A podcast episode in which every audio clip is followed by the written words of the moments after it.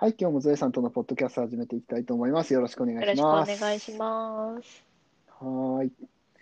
えーっと、今日はですね、えーあ、ゾエさんから、あじゃあお願いしてもいいですか？はい。あのーマイクロソフトが、うーん、デスクトップ操作の自動化ツールを Windows 10ユーザー向けに追加費用なしで提供みたいなニュースを見まして、はい、はい、はい、まあ。よく言われる RPA、ええーっと、うんうんうんまあ、事務作業とかをね、簡単な作業、うん。パソコン作業を自動化するためのツールがね、ね。今までもいろいろあるんですけど、まあ、マイクロソフトがうんうんうん。作作ったのかな、作ってるやつなのかな、ちょっとその辺わかんないですけど、そうまあ、ですね。Windows うんうんうん。10使ってる人だったら、はい。無料で使えるようにもなってるのか、これからなるのか、ちょっとよくわかんないんですけど、発表したみたいなニュースでですすかね、ねね。。うん、うんうんうん使えるのは、まだなのかな？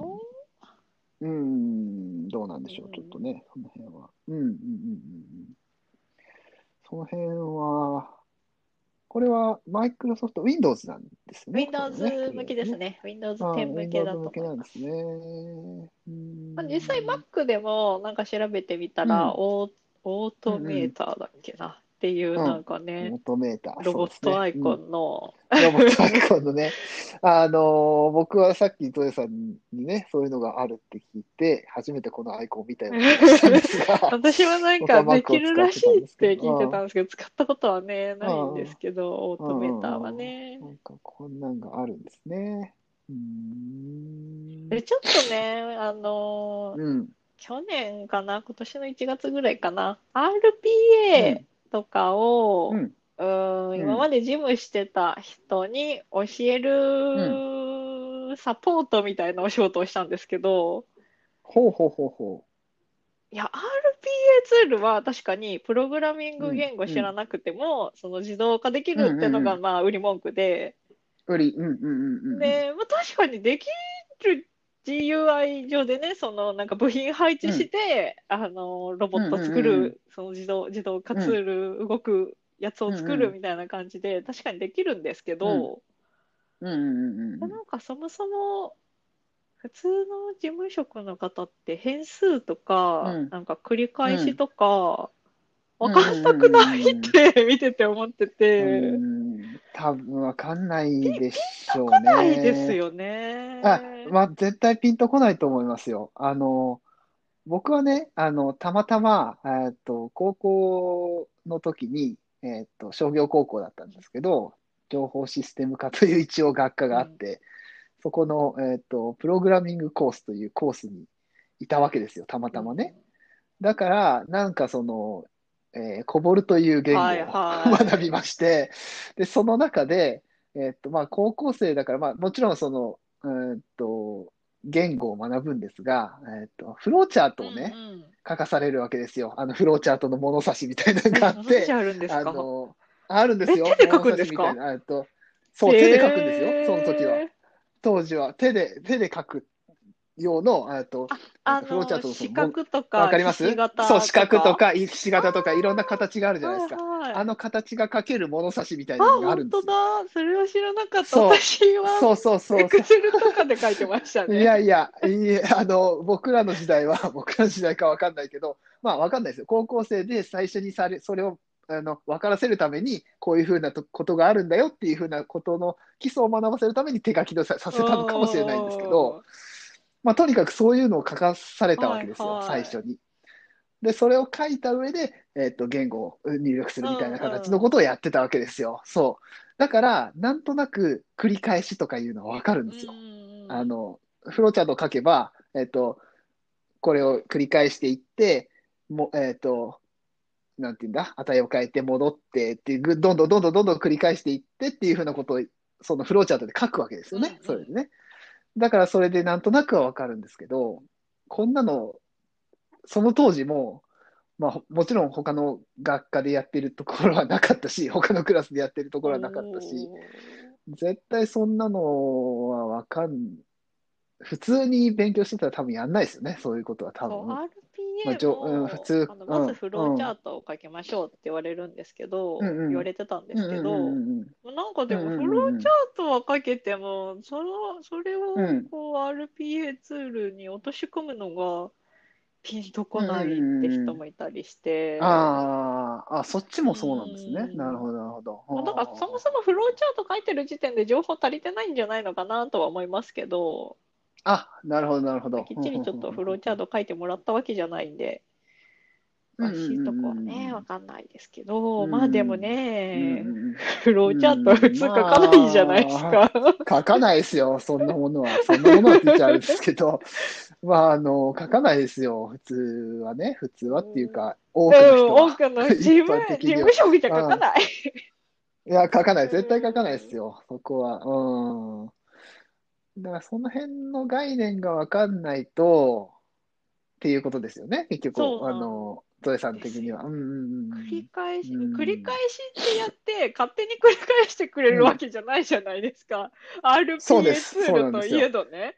うん、そうそう繰そうそうりそうそう。には、うんどの値を、じゃあ、基準の値にして、じゃあ、この値を、うんなどれぐらいずつ、1ずつ増やしてそう、1増やしてとか、うん、そうそうそうですね。いくつになったらループを終了しますうんってやるのか、ちゃんと人間が設定してあげなきゃいけないんですよ。そう、そうそうそうそうそう。でもなんかね、そこがピンときてない感じがいや、多分ピンときてないピンとですよ。多分繰り返しって言ったら多分勝手に繰り返してくれると思ってますよ。いや、それは絶対そうだと思う。多分、うんあの、うん。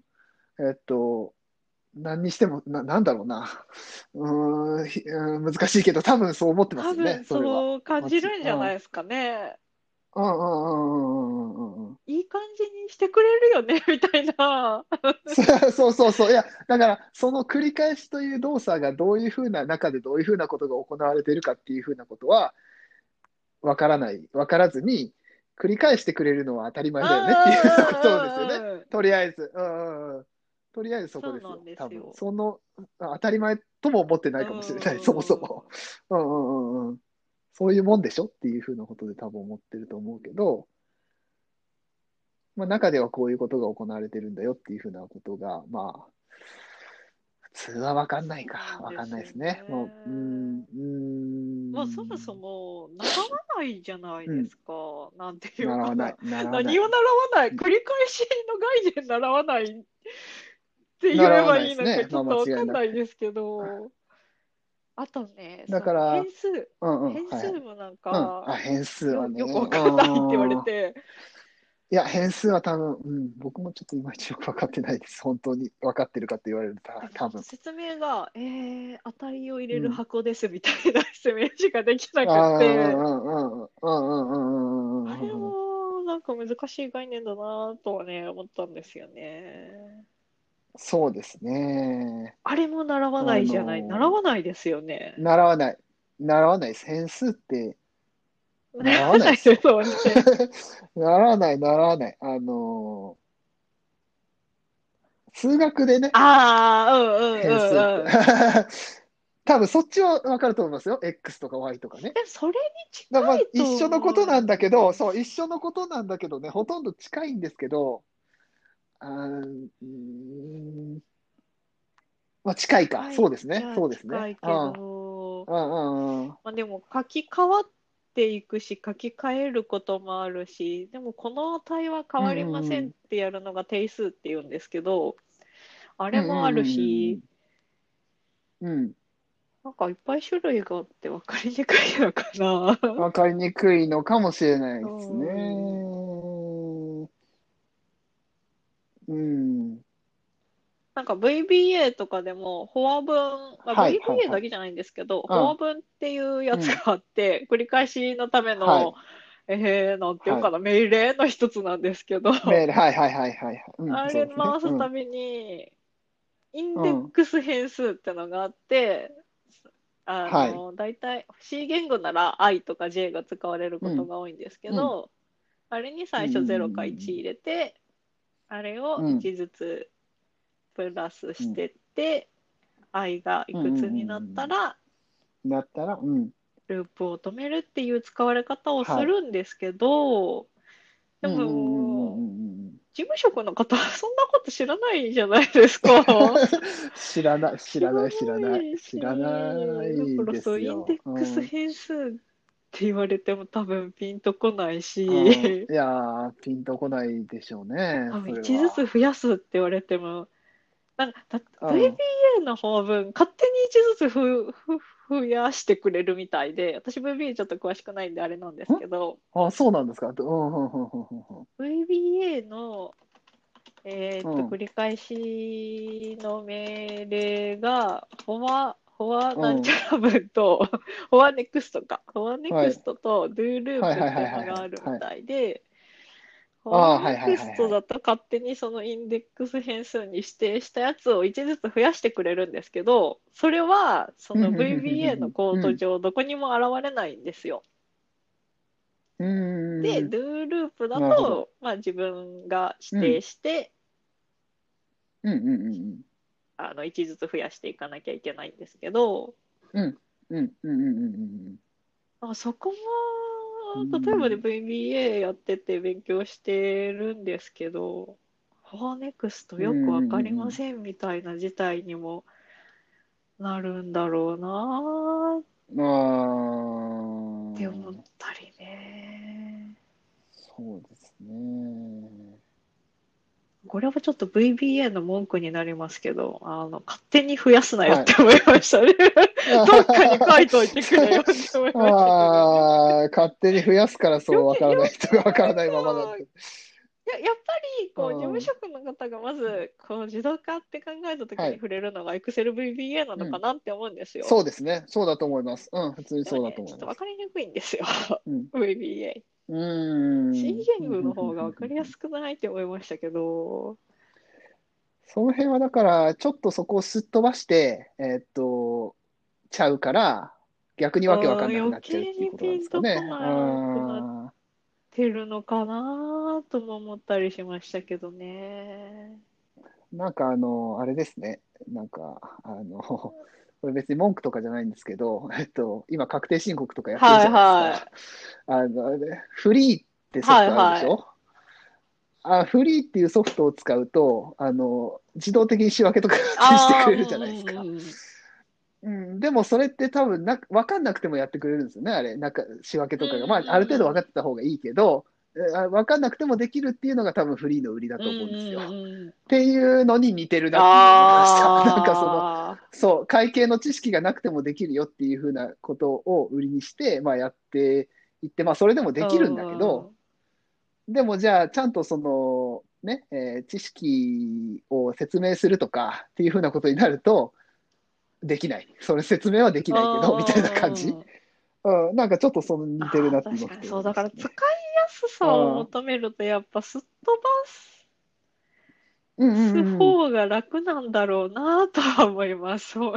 まあ楽というか、は楽じゃないけどえっとやっぱ、あ あの、やっぱ、やっぱ最短距離でね、そこもっていうふうなことになるんでしょうね。うんあの、それが決して最短距離ではないのかもしれないけど、すっ飛ばしていってもいけるんだったらすっ飛ばしていこうかみたいな ことになってるのかな。わかんないけど。うん、うん。なんかちょっと応用を聞かせようと思うと詰まっちゃうんですよね。説明ができないから、多分。そうですね。うん、そうですよね。教える方はきついですね、そうなるとね。そうですね。あの、うんうんうんうんうん。なるほどね。まあ、なんだっけ、はい。こういうのってでも、うん。まあ教教えるところがないんですよやっぱり、やっぱりちゃんとその、情報系の、えっと、理系、工学系の、情報工学系の、えっと、まあ大学とかに行けば学べるのかな。あとはまあ高校でもまあ工業高校とか行けば行けるのかな。わかんないけど、うーん、っていうことなのかな。そうで、結局私もじゃあどうやって学んできたかって考えると、もう大学で、私工学部の情報系の学科だったんで、そういうプログラミング系の授業があったんですけど、うんなんかうんえー C 言語でプログラムを書きましょうっていう授業で、うんうんじゃあ新言語を学びましょうの過程でそういう変数とか繰り返しとかを学んできたなーって思って、うん。うん。うん。だから多分今特定の言語を学ぶ過程で学ぶしかないんじゃないかな。ないんですかね。特定の言語を学ぶっていうことは、今や、高校とかの情報の授業とかではやってなさそうですもんね。今どうなんでしょうなんかやね。ってるのかな？やってるのかな？あの、情報の授業ってあるじゃないですか。ありましたね今、高校とかね。うん、あ今もうなんか情報必修化みたいになってるけど、でもまあそういう授業はやってる何してるんでしょうね。どうなんだな？わかんないね。私たちまああの時はのパワポとかエクセル触っただけそうみたいそうそうな。。そうですよ。そうそうそう。僕らの時も結局、僕らの時は情報、普通科の高校に情報の授業なんていうのはなんかほぼなかったので、ですねまあ商業高校もなかったと思います。で、商業高校だから僕らはまあ情報の授業が、えーどこの、えー科にもあった、商業科にもあったし、他の科にもあったけど、他の科がやってたっていうのはやっぱり Excel 使って、えーまあ、えーっと、関数とあかったりとか、うんそうそうそうっていう風な程度でしたもん、やっぱり。そうなんですよ。あとは、まあ、うん、タッチタイピンあグとかっていう風な、あーそうですよね。そうそうそうそうん。うん、うん、っていう風なことでしたもんね。うん。でも、重要な考え方ですよね、その辺は。っていうか、まあ、割と、うんうんうんうんうんこういう、まあ、自動化ツールね、使う。まあ、そうか、でもそうか。時結局そこを使わない人たちもいるから、うん結局、使わない人たち、使わない方が大半というか、まあ、うん、まずそこじゃないだろうってなるああ、そうずと、なのかな。うんでも、フローチャートぐらいかけた方が、うん、いや、どうかな。まあまあまあまあ、いや、フローチャートはかけた方が、っていうか、その、かけ、かけると役立つ時もあるよ、みたいな感じですけど。うん 確かにね、うん、そうそうそうそうそうそう。うん、いや、でもな、これだけあの、なんかね、パソコンで仕事することもね、増えてきて、というか、う、うんんうん、うん。増えてきているので、うん。なんていうんかな、うん。機械の使い方じゃないですけど、はいはいはいはいはいはいはい自はい。動化するためのまあそうですよね。みたいな感じでね。ああ、あってもいいとは思いますよね。楽になる場面は多いかもなとは思いますけどね。うん思いますけど、それを学ぶ場は今ないかな。本当にだから RPA ツール、またうん、V なり VBA なりなんか特定のツールとかうん言語を学ぶしか今ないんですよね。ないんでしょうね。うん、ないんでしょうね。うん。なんか私、えーっと、RPA ツールの一つで、NTT データ系列の会社が作ってる、開発してるはい。WinActor っていう RPA ツールの研修をちょっとはい。受けさせてもらって、まあ、プログラミングはできるけど、い。RPA ツール実際使ったことないから研修受けてみようってことで受けたんですけど、ふんふんふんふん。その研修でもね、変数とうんは値を入れる箱ですみたいな説明しかなくて、この説明じゃ、一般の人わからんくないって思ったんですけど、なるほど、なるほど。あ局、研修でもこれか？ってちょっと思ったりはしましたけど、でも、もしかしたらみんなどっかで習ってるんですかね、か ねそういうのって。いや、わかんないわかんない。だから、習ってるからけど、そこはもうみんな頭から抜けちゃってるのかな。そんなことないのか。だってそんな当たり前のように、変数とはこういうものですっていう風な感じで言うってことは、それは当たり前だろ数？学うん。算数数学あ数学あの辺ではうん出てくるっちゃ出てきますもんね。まあ、一応変数という言葉は出てくるじゃないですか。っていう意味で捉えてよっていう風な、あーことなんでしょうかね。結局多分。ねうーん。でも、多分算数とか数学で学んでる X とか Y って、ただその、なんていうかな、えーっと、うーん、その中で学んだものとしか捉えてないから、うん、多分イメージはつきにくいですよね、ただそれだけじゃ。ゃ。あれもなんかうね、ん計算式。そうそう、ただ計算式で、えっと、二次、一次方程式、二次方程式とかで、えっと、そういうふうなのが、まあ、ね、あの出てくるぐらいのうん。じゃないですか、多分。まあ、あの、わかんないですよ。その、誰と、みんながどの程度の知識があるかわかんないけど、うん。うん。まあ、多くの人はそうなのかなと思うので、そこで急に変数は、と言われても、イメージはつかないのかなと思ったりもしますけどね。うん。うん。そうで、実際ね、この RPA ツールと呼ばれるもの、エンジニアにとっちゃいらないんですよね。ああ、まあそうでしょうね。んそれは自分、うん。それはまあ自分で。だから、要はね、そういう、まあ結局、そういうふうなプログラミングを組めない人たちのためにというか、えっと、そういう人たちでもできる、自動化できるために作ってるわけだから、そういうことですよね。だからこれをもうもっと世間一般に広めようとするのであれば、やっぱりその辺の、えっと、まあ、繰り返しループとか変数とかっていうふうなところは分かってないとダメだから、だってプログラミングが、そう、プログラミングが組める人はそういうふうなことは分かってるわけだから、うんそもそも。分かってる人たちは RPA を必要としてない。必要だ。だけど、そう、分からない人たちが RPA を必要としている。でも分からないっていうふうなことになると、そう、何の意味もないっていう話そうなんですよね。だから、うーん。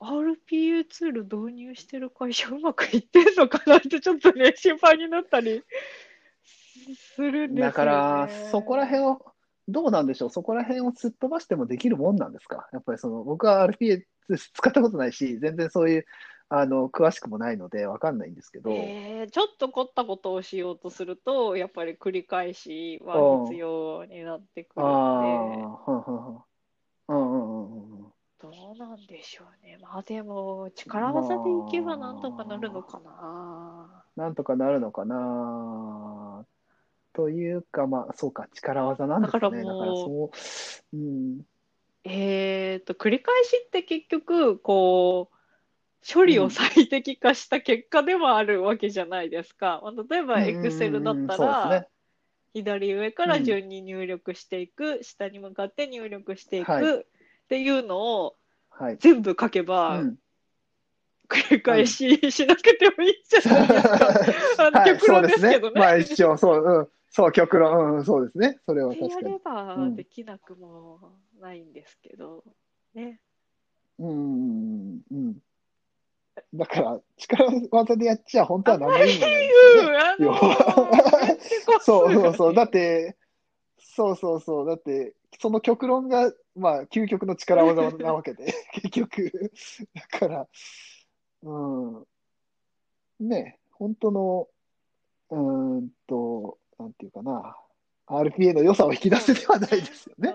うん要は。うんうんうんうんなんか本当はもっと柔軟性を持って、あの自動化できるうんうんうんけれど、知らないがゆえにもううん本当に決まりきった手順しか自動化できない。ってなる可能性はありますね。そうですね。まあでも、限界なんですかね、すかねそれもし、もしかしたら、ああ、なんかもしかしたらそうなのかなともちょっと思ったり、なんか僕も例えばその昔ね、製薬会社の営業やってたんですけど、例えば薬の、まあもちろん勉強しますよ。薬の作用基準とかいろんなものを勉強しますけど、でも、その、すべてを知って売ってるわけじゃないわけですよ、うんもちろん。でも売ってこいって言われるわけですよ、うん結局。っていう、だからそこの力技があるわけですよ、結局ね。あーなんかそこに近いなと思ったりして、なんか。うん、だからまあ限界ってやっぱりどうしてもあるのかそうななんと。ですようんね。まあやっぱりそれはね、全部知ってた方がいいわけで、当たり前だけど、その方がしかも多分、えっと、こういうことがあるから、まあ、あと例えば、その、すべてを知っていた方が、ちゃんと、ね、営業だったら、例えば説得できるわけじゃないですか。うんうんうんこういうことで、こういうことでっていうふうなことで。だからそういうことができた方がもちろん売れますよねう。んそれは多分、普通に考えたら。でもまあ力技でなんとかなってる人も売ってるわけですよね、結局。っていうふうなこ、っていうふうなところの、その、うーん、なんかな、限界というあか、ーっていうところなのかなと思ったりはしますけどね。ですよね。うーん。そうか、だからやっぱ必須じゃないのかな。うん。ーんでも、でも知ってた方がいいっていうところはね、それはもちろんそうだと思うけど、うん、必須じゃないと今は思われてるけど、でも、でもやっぱり、そうね、ゾエさんなんかはやっぱりその、まあね、あの、プログラム組めて、プログラム組めて、やっぱり RPA を見たときに、やっぱりそのあたりは必須だなって思うわけでしょ、やっぱりそうですね。うメンテのしや、うーん。でも私もちょっと分かんなくなってくるんですけど、そういうさっき言ったエクセルの左上から順に入力していくを。ループにしたうんら多分1行とかでね、済むんですけど、そうですね。うんそこまで最適化すると、分からない人にはうん逆に分からなくなるのかなとも思ったあありして、そうそうそうそう。うんうん、確かに確かに確かに。なんか難しい。いなって思いましたね。難しい。だから、まあ、要は結局効率化するってそういうことですもんねう。んその、そこ、ある種ブラックボックスが生まれるわけですよね、結局ね。ね。そうそうそうそう。うん。だから、そこ、まあ、すっ飛ばすというか、っていうところはどうしても生まれてくるわけで、うん。そこは確かにそうですね。うんそうなん悩ましいところというか。そうブラックボックス化するのがいいのかしないのがいいのかうんみたいなね。そうそうそうそうそうそう。それはね、うん。そうなんですよね。だから、うん。でも多分この RPA ツールが盛んになってきてる動きとしては、ブラッうんクボックス化しすぎるとちょっと困るみたいな流れがあるのかなと思ってて、ああ、自動なるほど。化ツールにしてもエンジニアに頼めば作ってくれるじゃないですか。でもその作っってくれたものをメンテナンスすることはできなくて、はい、はい、はい。うんそれを使ない。続けることしかできないので、それがなんかちょっと困るなーっていう動きからこういう RPA ツールが生まれてきたのかな。もう自分たちでうん。なんかちょっとどうにかしたいみたいな流れがあるのかなとも思ったりしますね。でも多分そうなんでしょうね。それは。やっぱりそうしないと、うーん。まあ、だってその詳しい人が辞めたりしたらそうそう。そう。使われなくなるとかねよく聞くじゃないですか。うん、そういうのも確かにそうですね。うん、それもありますよね。うん。もちろん確かに作る側もドキュメントとか用意しますけど、うんうんうん。読まない人は読まないんでしょうね。読まない。うん、うん、わかんない。読んでもそうまあ、ピンとこないかもそう、わ読んでもわかんない、うん、ピンとこないっていうのもあると思いますね。やっぱりその、まあ、そもそもその、うーんと、まあ、極端に言うと、英語わかんない人に英語で書いてると思うんだよね。そう、ぐらいの感じ、うん、にも見えてくるんじゃないかな。もしかしたら。うん。っていうことなのかな。まあでもそうですよね。RPA ってそう、確かにそうだな。ブラックボックス化ばかりしてたらダメだよっていうふうななところなのかなって思ったりはしてたんですよね。そうですね。確かにそうかもしれないですね。うんうんうんうん。そうですよね。まあ、あの、プログラミングの中身見るよりは分かりやすいです。日本語で書かれてるんで、うんうんうんうん RPA ツールでね、うん作った自動化ツールの方は。うんうんうん。うんうんうんうん。確かに確かに。らまあ、うん、メメンテナンスはしやすいのかな？まあしやすいちょっ。としやすいのかなということですかね。うん。うん、うんそうですね。確かにね。うん。そう、でも、でもこれはもうなんか、あの、RPSL に対する愚痴じゃないですけど、あれ、動かすのに、うん。パソコンが占有されるんですよ。その RPA ツールで作った自動化ツールを動かしている間って、パソコン触っちゃいけなはいくっ。て。はいはいはいはいはい。だから専用パソコンいるんですよね。本当に運用しようと思ったら、うんうんうんうんうんうんえ、めっちゃお金かかるやんって思って。そうそうですね。まあそうでしょうね。それはお金かかりますね、確かにね。白いセッションいるし、うん、え、そういうことですよめっちゃお金かかるやね。んって思いました。うん、確かにね。え、正直、あの、うんバッチとかパワーシェル使ってなんかできるんなら、そっちの方が安上がりやねんと思いましたね。まあでもね、まあでもあ そうなんですよね。いや、要は結局それは分かりやすくするおだねガチみたいなとこですよ、多分。そうそうそうそう、結局。わかりやすくそうする台ですよねなんですよ結局。ね。そうなんですよ。そういうことだと思います。ね。うん。あの、本自分のホームページ作るのに 一から全部打つか、そうそうそうそうそう、っていうところの違いですよね、結局ね。うんうんうんうんうん。え、一般の人ってバッチも触らないんですかね？触んないと思いますよ。うん。わわかんないけど ああ、わかんないけど、触んないと思いますよ、多分。うん。あ、そうですよね。うん。寂しそうですね。本当にすごい単純作業、ファイル名変えるとか、うんうんうん。うんうんうんうん。な RPA 使わなくてもバッチでできるのになって思うことがちょいちょいあって、はいはいはいはいはいはいはい。エクセル操作だってうん、これはちょっとな難易度は高いですけど、ビジュアルスタジオとかで Windows ツール作ればできるのになと思ったりいやいやいやいやいや、いやいやいや、それは難易度高い、ね、高いですよ。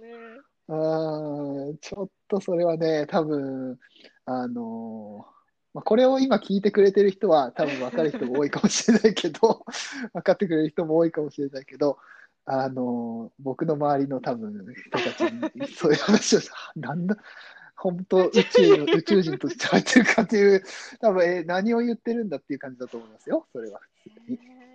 うん。あとね、ん。RPA ツールのだからまた多くは、めちゃくちゃ遅いんですよ、実行が。えっ、と、結局、いや、人間がやるよりは早いですよ。人間がやるよりは早いですけど、そう、それ、そう、そう、そうしないと意味ないですもんね。でも、うーん、イメージとしては、あの、カーソルが勝手に動いて、なんか、文字入力したりなんやかんやしてくれるみたいなイメージなので、うん、うん、うん。うん、うん、うん。めっちゃ遅いですよ。ちょ、ちょっとこう、うんコピペして、エクセルに、ウェブ上の文字を、ウェブページの文字をコピペして貼り付ける、それを10回ぐらい繰り返すでも数分かかりますからね。え、遅って思って。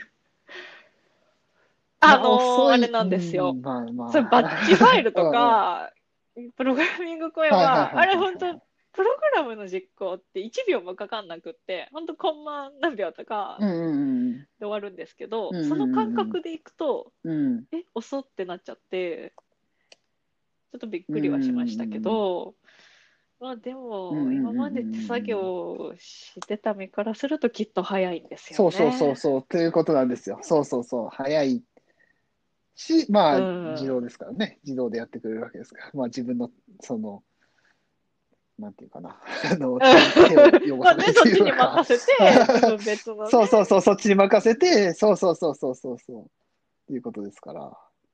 これでいいんだってちょっと思っちゃって、この、この遅さでいいんだ。なんかあの、プログラムああ、の実。行速度って割とい、うーんまあ、ものによるかな、作るものによりますけど、気を使ってて、実行時間って。やっぱりちょっとうんうんうん Excel に出力するとかってやると時間かかっちゃうんですけど、それでもまあ、はいはいはいはいはい。すごいなんかデータベースアクセスして Excel に貼り付けてグラフも作るっていうやつでデータ数万件あっても1時間あれば終わるかなみたいな感じで、多分 RPA 使ったらうんうんうんうん。1日じゃ終わらないと思います。もっとかかるかあも。数ー万件までいくと。ねでもこれでいいんだなってちょっと思っちゃって。なんか実行、うん。そこまでの、そこまでの、なんだろうな、処理をすることがあ、ない？RPA ですか？あんまないかもしれないです。ああ、はんはんはんはんはんはんなるほど。でもある、あるんじゃないかな。でもその時は本当に専用パソコンでもう夜動かしますみたいな感じらしいですけど、うんうんうんうん。うーん。まあだから本当に数万件とかのデータ扱うんならやっぱツール作った方がいいのかなって思ったりはしましたけどね。数百件なら全然いいと思うんですけど。ね。うんうんうん。うんうんうんうんうん。うんまあその辺はちょっとね、ねカルチャーショックがありながら。そうですね。うんうんうんうんうんうん。あ、でも、頑張ってほしいなと思いつつ。まあね、あの、まあ要はこれっていいとこ取りしようとしてるわけじゃないですか、やっぱり。その、うんうん。うんそうそうそうそう、あの、自動化なんだけど、えっと、それがわからない人にもできるようにっていうふうなことで、だから、まあやっぱり中途半端な結果になってしまうのはしょうがないですよね、ね。ある意味ね。確かあーそう、究極のものを求めてるわけではないから、うん、仕方ないなっていうところはありながら、でもね、それが、その、うん、一般化されていくことになったとすれば、もうちょっと頑張ってほしいなっていうのはありますよね。そうですね確かにね。うん。に。まあ、このマイクロソフトの無料で使えるやつの出現でどうなるんかなってのはちょっと気になりますね。そうですね。確かにうんね、それはそうかもしれないですね。今後ね。うんうんうんうんそう Mac は標準で使えるやつありましたけど、Windows はなかったので、うんうんうん多分うん。うんうんうん。確かに確かもっともっと一般的になっていくのかな。わかんないですけど。に。そうかもしれないですね。うん。確かに。まあ、ねちょっとわかんないですけどね、そんな人ね。うん。なるほど。まあ、そんなちょっと、も文句。ね、そんな話で。はい。文句ではないですけど、まあね、いろいろ今日はちょっとあの、その辺の話がまあ盛り上がりましたけれども、はい、あのまあ今後のそのね、どうなっていくかっていうのはちょっといいものかなと思いますので、はい、またこういうお話もできればなと思います。はい。じゃあ今日はこの辺で終わりにしたいと思います。はい。はい、ありがとうございました。